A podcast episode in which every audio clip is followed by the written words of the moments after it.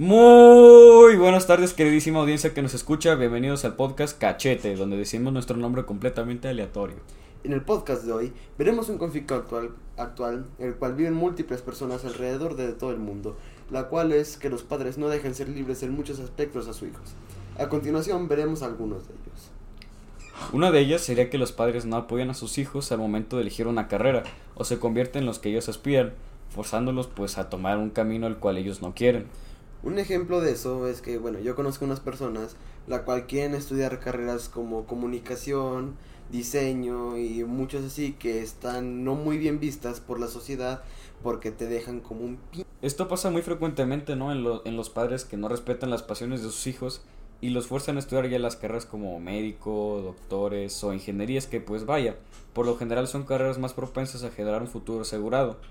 Pero la neta, yo pienso que sea lo que sea que hagas en la vida, si lo haces con pasión y es lo que verdaderamente te gusta hacer, te va a ir, te va a ir bien a la de a huevo.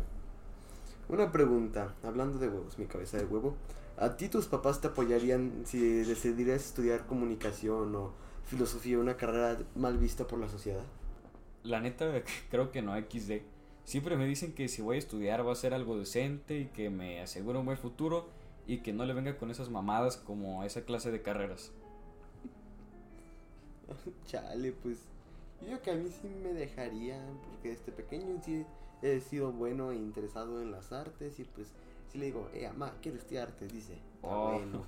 ok, ok.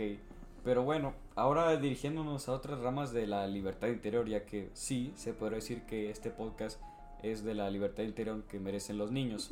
Sería de lo estricto que pueden llegar a ser los padres con sus hijos. En mi caso, yo siempre he sentido como cierta presión por estar, así decirlo, al nivel de mi papá, ya que él era el estudiante, como a mí me gusta decirlo, el estudiante perfecto.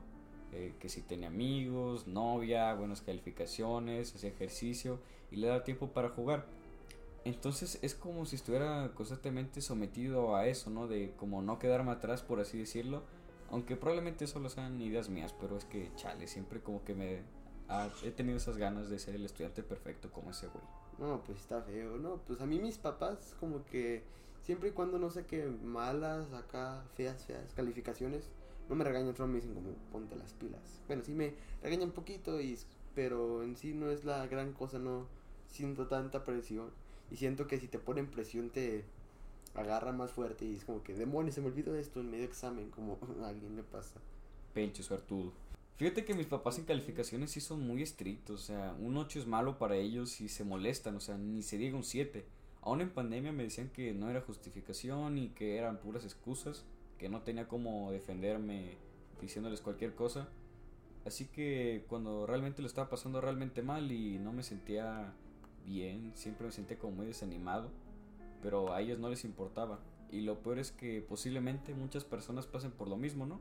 ¿O seré solamente yo? Mm, yo creo que sí, la verdad, no creo que seas tú. Si muchas personas pasaron por eso. A mí en lo personal, la cuarentena no me afectó. Es como que está chido, nomás me la paso en mi casa. Incluso me puse más feliz en algunos momentos, pero creo que sí es un problema que a muchos les afectó y los puso muy mal académicamente y personalmente. Y les está afectando, pues porque realmente todavía no se acaba. Bueno, sí, la verdad.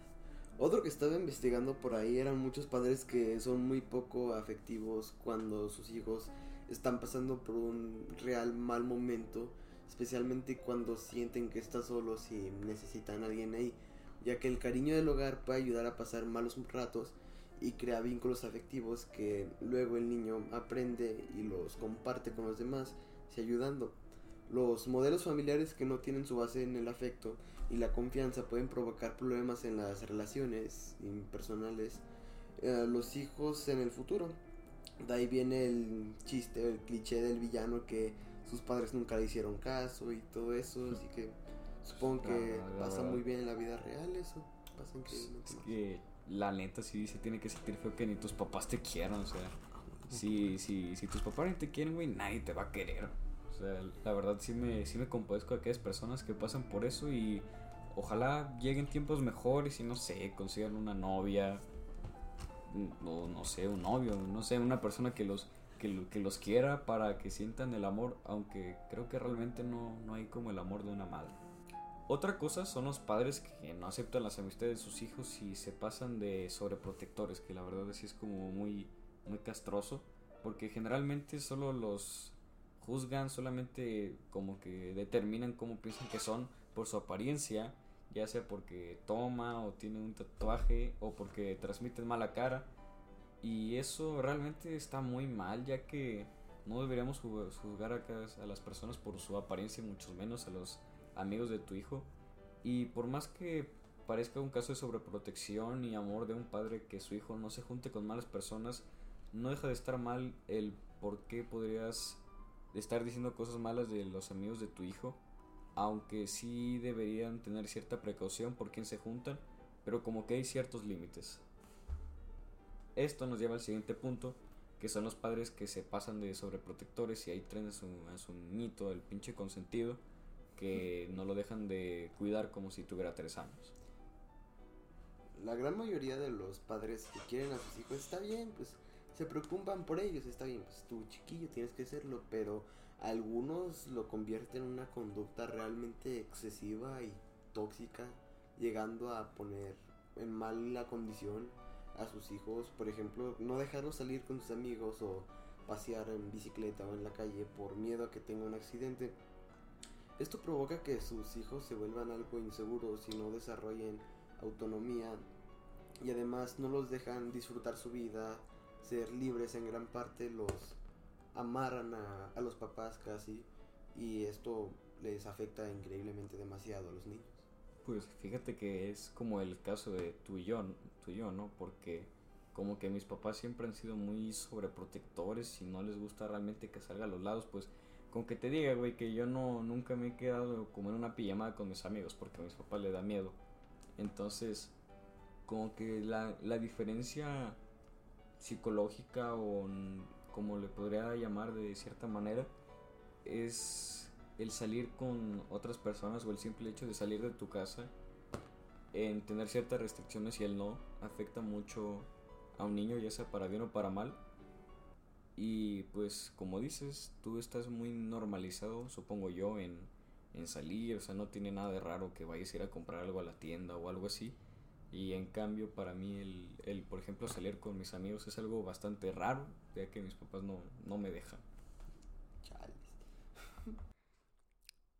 Así que como conclusión yo diría que los padres deberían dejar hacer sus hijos ellos mismos sin tener que sufrir de una manipulación por su parte y forzarlos a hacer algo que no son, cuando todo, todos deberíamos de ser libres, ser lo que nos gusta, ver lo que nos gusta, sin que nadie nos pueda decir absolutamente nada.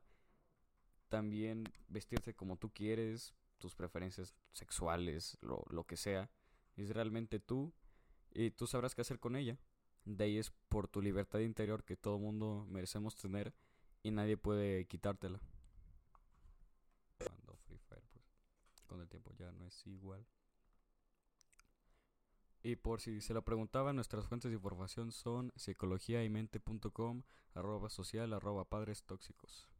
De ahí es donde extrajimos la información para llegar a esta conclusión en este podcast.